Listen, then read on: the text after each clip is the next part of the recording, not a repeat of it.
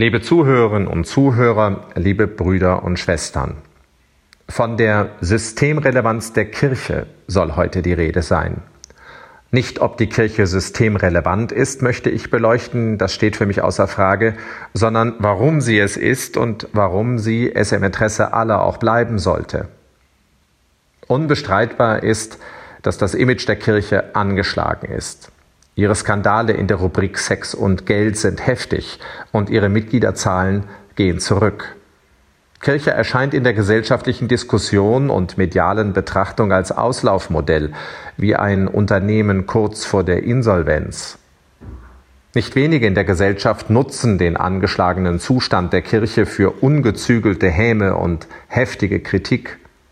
Antiklerikalismus ist kein Phänomen nur des letzten Jahrhunderts.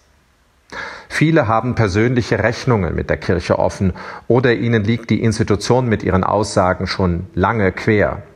Also redet man sie zusätzlich schlecht und kommentiert sie in die Bedeutungslosigkeit. Oder man schiebt sie bewusst zur Seite, schweigt sie einfach tot, um damit ein zusätzliches Beispiel von Relevanzverlust zu liefern. Als das Ergebnis einer objektiven Analyse kann vieles nicht gelten. Zu eindeutig sind die Motivationen der Handelnden.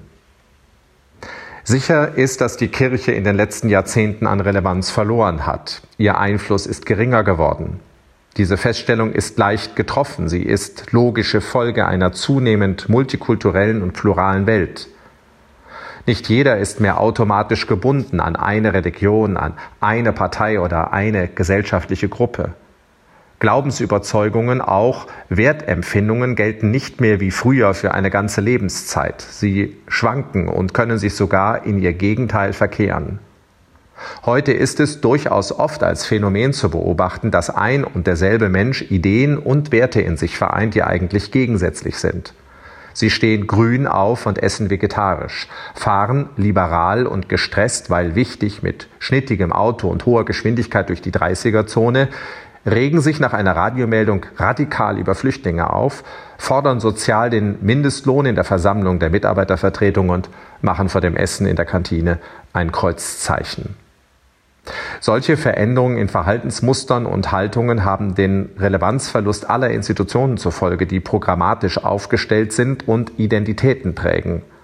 Das trifft auf Parteien, auf Gewerkschaften, auf Vereine und Verbände und damit natürlich selbstverständlich auch auf die Kirchen zu. Das zeigt Auswirkungen auf Familie, Ehe und Partnerschaft. Alle Institutionen lassen gemessen an der Vergangenheit federn. Wie sollte es anders sein, wenn Begriffe wie Individualität und Flexibilität Hochkonjunktur feiern? Selbst Unternehmen und Organisationen, die es gewohnt sind, sich variabel auf ihre Kunden und deren Interessen einzustellen, können vielfach nicht so schnell reagieren, wie sich Meinungen und Interessen verändern. Heute sind sie noch oben auf und morgen schon kann die Kurve nach unten zeigen. Relevanzverlust. Ein durchgängiges Phänomen, also beinahe bei allen Subsystemen unserer Gesellschaft. Mir fiele kaum etwas ein, was davon nicht betroffen wäre. Schaut man etwas genauer hin, kann man sogar zu dem Ergebnis kommen, dass viele gesellschaftliche Institutionen weit mehr Relevanz verloren haben als die Kirchen. Kürzlich erst musste ich mir in einer politischen Runde durchaus ironisch die Frage stellen lassen, ob ich wirklich noch vertreten wolle, dass meine Kirche relevant sei, wenn man ihren schwachen Rückhalt in der Bevölkerung betrachte. Die Herren waren von der SPD und der FDP. Wie war da noch gleich die Mitgliederentwicklung der letzten Jahre? Wie die Wahl- und Umfrageergebnisse? Das sage ich natürlich nicht, weil ich mich über den Zustand dieser Parteien lustig machen möchte. Ihre Lage ist viel zu ernst und die Folgen, die ihr Relevanzverlust langfristig für unsere Demokratie haben könnte, sind durchaus bedenklich.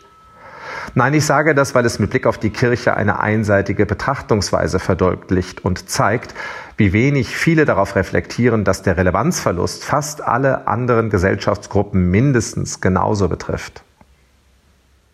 Das ist im Übrigen etwas, was es durchaus auch in der Kirche zu bemerken gibt. Vom einfachen Gläubigen in der Kirchenbank über den hoch engagierten Laien bis zum violett gekleideten Würdenträger begegnet einem allenthalben dieses klein und bedeutungslos Reden von Kirche. Man muss schon sehr aufpassen, wenn in kirchlichen Settings die Klagelieder angestimmt werden und das Gejammer über den Zustand der Kirche losgeht, dass man nicht automatisch in dieselbe Rolle verfällt und das Requiem mitsingt. Wir leiden an der Kirche. Wir haben der Welt nichts mehr zu sagen. Wir sind nur noch ein kleiner, missverstandener Rest. Wenn wir nicht aufpassen, sind wir bald wirklich nicht mehr systemrelevant, und zwar, weil wir es selbst herbeigeredet haben. Wie sonst muss man es bewerten, wenn sich die Kirche zu vielen Themen nicht mehr zu Wort meldet und ihre Stimme nicht mehr erhebt, wenn sie sich in Sakristeien und Katakomben versteckt. Ja, sie hat Fehler gemacht. Ja, sie hat Skandale produziert, die Umkehr, Wiedergutmachung und Nachdenklichkeit zur Folge haben müssen. Aber das macht die Botschaft, für die die Kirche einzustehen hat, nicht unbedeutend. Das macht die weit verzweigte Institution, die überall im Land präsent ist, nicht einflusslos. Das heißt auch nicht, dass die Menschen und die Gesellschaft sie nicht brauchen würden. Bei aller Veränderung und dem merklichen Verlust an Bedeutung, objektiv gesprochen, gibt es keinen Grund davon zu sprechen, dass die Kirche nicht systemrelevant ist. Kirchen, denen mehr als die Hälfte der Bevölkerung angehören, die flächendeckend im Land verbreitet und organisiert sind, die einen großen Teil der sozialen Infrastruktur tragen, von Kindergärten und Schulen über karitative Einrichtungen, Beratungsstellen, Krankenhäuser und Altenheime, die in vielen Dörfern und Städten gemeinschaftliches Leben garantieren, die, um andere Faktoren zu nennen, einer der größten Arbeitgeber in Deutschland sind, Immobilien, Grund und Boden, Vermögen besitzen, eine solche Institution für nicht systemrelevant zu halten, entbehrt jeder Grundlage. Wer soll denn dann bitte noch systemrelevant sein? Man sollte sich einmal optisch vorstellen, was geschehe. Man würde den Stecker der Kirche ziehen. Man würde alles vollständig ausfallen lassen, was sie ausmacht.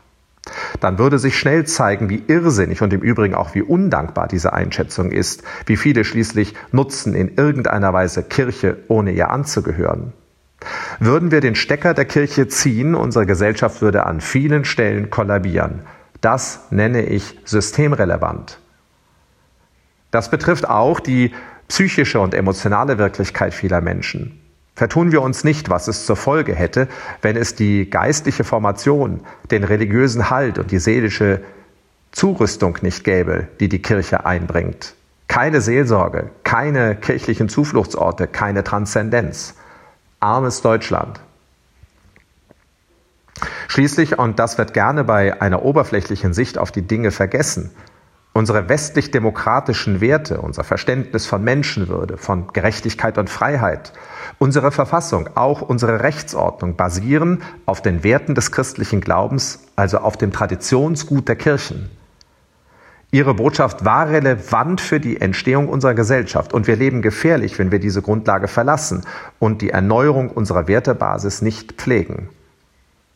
Wer aber könnte den Geist unserer Werteordnung lebendig halten, wenn es die Kirchen nicht mehr leisten können? Was, wenn es ihre unabhängige Stimme, ihre Kritik und ihren Rat im Konzert der Meinungen nicht mehr gäbe? Kann plurale Gesellschaft, kann Demokratie darauf verzichten? Was wird die Gesellschaft zusammenhalten, ihr Kontinuität vermitteln, wenn die Institutionen, die diese Funktion bisher wahrgenommen haben, erodieren, Kirchen, Parteien, Familien, Ehen, Partnerschaften.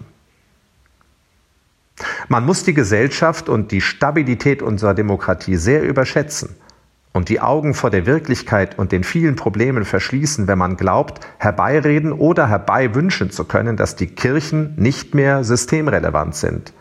Es wäre ein unermesslicher Schaden für die Gesellschaft. Man muss nicht inhaltlich teilen, was die Kirchen denken, um sie für systemrelevant zu halten und zu wünschen, dass das so bleibt. Sie leisten einen hohen Beitrag zur Funktionalität unseres Systems und sind damit am Ende nützlich und relevant für jeden.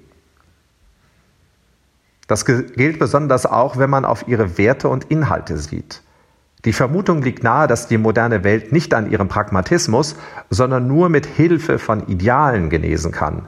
Dass unsere Gesellschaft krank ist, wissen wir. Vieles von dem, für das die Kirche steht, was sie an Grundsätzen formuliert, könnte Wege aus tiefgreifenden Problemen unserer Zeit weisen. Die Bewahrung der Schöpfung, die gerechte Verteilung der Güter, die Wahrung der Würde und des Lebensrechts aller Menschen, Geschwisterlichkeit und Solidarität. Das für nicht systemrelevant zu halten, wäre in meinen Augen gerade heute so unvernünftig wie riskant. Die Kirche ist systemrelevant. Sie muss diese Rolle bescheiden wahrnehmen und Gesellschaft ist gut beraten, ihr diese Rolle zuzugestehen und sie darin zu fördern.